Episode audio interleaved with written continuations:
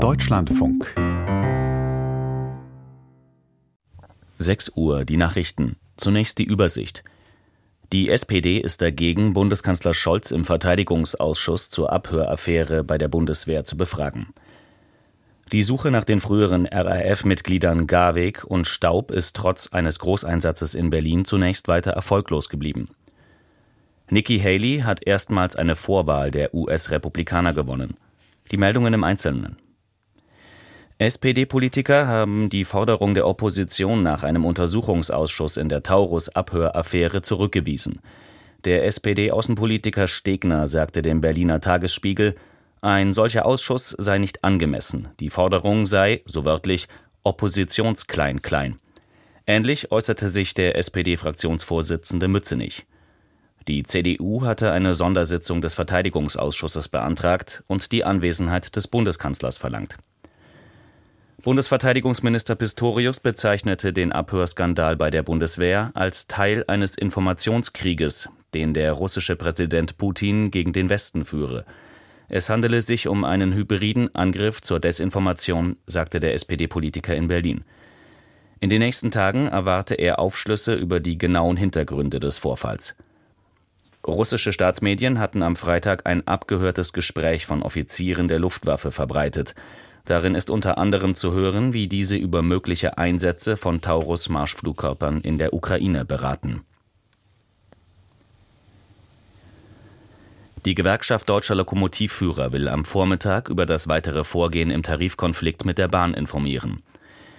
Der GDL-Vorsitzende Weselski könnte bei der Pressekonferenz in Berlin einen konkreten Zeitraum für einen erneuten Streik nennen. Die selbst auferlegte sogenannte Friedenspflicht endete gestern. Zuvor waren Verhandlungen zwischen der Lokführergewerkschaft und der Bahn ohne Ergebnis abgebrochen worden, wie der Konzern am vergangenen Donnerstag mitteilte. Als Hauptstreitpunkt gilt weiter die Forderung der GDL nach einer 35-Stunden-Woche bei vollem Lohnausgleich. Bundesverkehrsminister Wissing warnte vor neuen Streiks und forderte eine Wiederaufnahme der Gespräche. Mit dem Beharren auf Maximalpositionen komme man nicht weiter, sagte der FDP-Politiker der Bild am Sonntag. Im Rahmen der Fahndung nach den mutmaßlichen früheren RAF-Terroristen Garweg und Staub hat die Polizei in Berlin eine weitere Wohnung durchsucht. Eine Sprecherin des federführenden Landeskriminalamtes Niedersachsen teilte mit, in der Wohnung sei niemand angetroffen worden. Folgerichtig gebe es auch keine Festnahme. Die Wohnung werde weiter kriminaltechnisch untersucht, hieß es. Dies könne noch mehrere Tage in Anspruch nehmen. Zuvor war bekannt geworden, dass Ermittler gestern bei einem Großeinsatz in Berlin ein Versteck Garwegs entdeckt haben könnten. Der seit mehr als 30 Jahre Gesuchte habe mit hoher Wahrscheinlichkeit in einem Bauwagencontainer auf einem Gelände in Berlin-Friedrichshain gelebt. Fast 18 Jahre nach der Fußballweltmeisterschaft in Deutschland wird vor Gericht gegen drei frühere Topfunktionäre des DFB wegen des Vorwurfs der Steuerhinterziehung verhandelt. Vor dem Landgericht Frankfurt müssen sich die früheren DFB-Präsidenten Zwanziger und Niersbach sowie der Ex-Generalsekretär des Verbands Schmidt verantworten.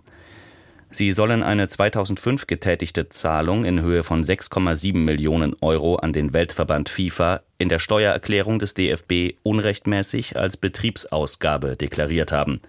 Alle drei Beschuldigten weisen diesen Vorwurf zurück. Für die Hauptverhandlung sind zunächst 24 Sitzungstermine anberaumt.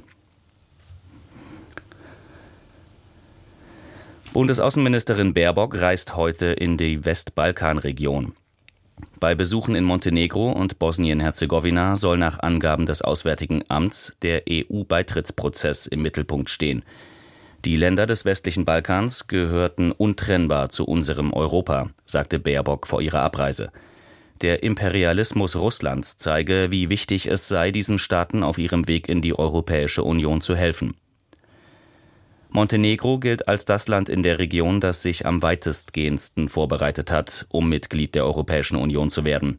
Baerbock erklärte, dass sie mit der Regierung in Podgorica über Rechtsstaatsreformen und die Bekämpfung von Korruption und organisierter Kriminalität sprechen wolle. Auch Bosnien und Herzegowina bemüht sich seit Jahren um einen Beitritt zur EU.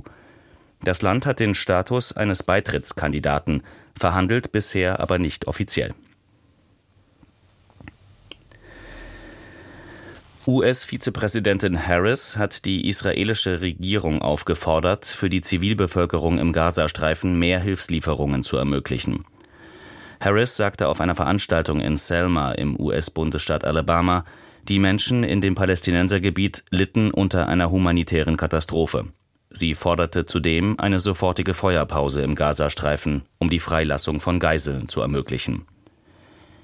Die amerikanische Vizepräsidentin äußerte sich kurz vor einem Besuch des israelischen Ministers im Kriegskabinett Gantz. Dieser ist politischer Rivale von Ministerpräsident Netanyahu. Nach Angaben aus Netanyahus Likud-Partei wurde die Reise von Gantz nach Washington ohne die Zustimmung des Regierungschefs vorbereitet In den US-Präsidentschaftsvorwahlen der Republikaner hat die frühere UNO-Botschafterin Haley erstmals eine Vorwahl gegen Ex-Präsident Trump gewonnen. Haley entschied die parteiinterne Abstimmung im Hauptstadtdistrikt Washington für sich, wie die Republikanische Partei mitteilte. Das Ergebnis ist jedoch eher ein symbolischer Erfolg. Bisher dominiert Trump die Vorwahlen der Republikaner. Der Nominierungsparteitag findet vom 15. bis 18. Juli statt.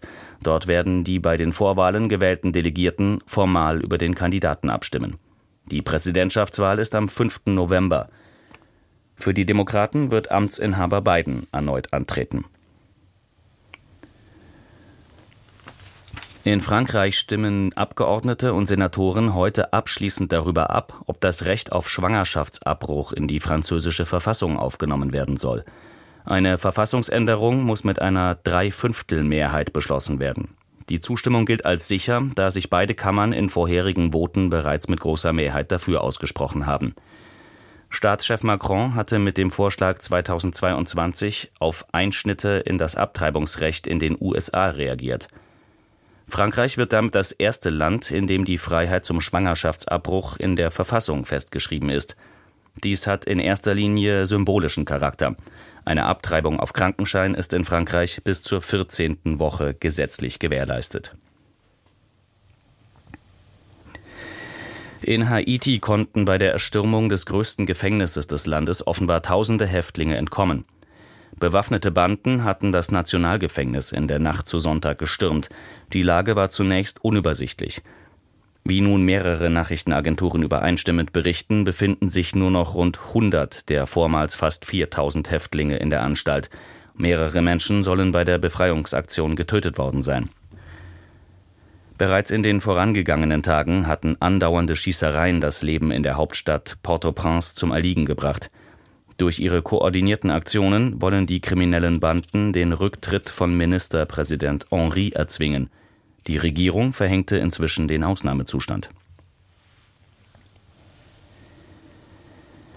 Nach mehrfacher Verschiebung sind zwei US-Astronauten und eine Astronautin sowie ein russischer Kosmonaut erfolgreich zur internationalen Weltraumstation ISS gestartet. Eine Rakete vom Typ Falcon 9 des privaten US-Raumfahrtunternehmens SpaceX hob planmäßig vom Weltraumbahnhof in Cape Canaveral im Bundesstaat Florida ab. Ein für gestern geplanter Startversuch war wegen starken Windes abgesagt worden. Ursprünglich war der Flug bereits für den 22. Februar vorgesehen. Die Mission soll sechs Monate dauern. Der Weltraum ist einer der wenigen Bereiche, in denen die USA und Russland seit Beginn des Ukraine-Kriegs vor rund zwei Jahren noch zusammenarbeiten. In der Fußball-Bundesliga gab es folgende Ergebnisse: Köln-Leverkusen 0 zu 2 und Hoffenheim-Bremen 2 zu 1. Und hier noch einmal die Übersicht. Die SPD ist dagegen, Bundeskanzler Scholz im Verteidigungsausschuss zur Abhöraffäre bei der Bundeswehr zu befragen. Die Suche nach den früheren RAF-Mitgliedern Garweg und Staub ist trotz eines Großeinsatzes in Berlin zunächst weiter erfolglos geblieben. Nikki Haley hat erstmals eine Vorwahl der US-Republikaner gewonnen. Das Wetter. Im Norden und Westen sowie gebietsweise im Osten stark bewölkt und bis in die Mittagsstunden teils neblig trüb, vereinzelt etwas Sprühregen. Im Süden nach Nebelauflösung sonnig, Temperaturen 8 bis 15 Grad. Morgen dichte Bewölkung und nur hier und da etwas Sonne, örtlich Schauer 5 bis 12 Grad. Das waren die Nachrichten. Mehr Informationen in den Apps DLF Nachrichten und DLF Audiothek.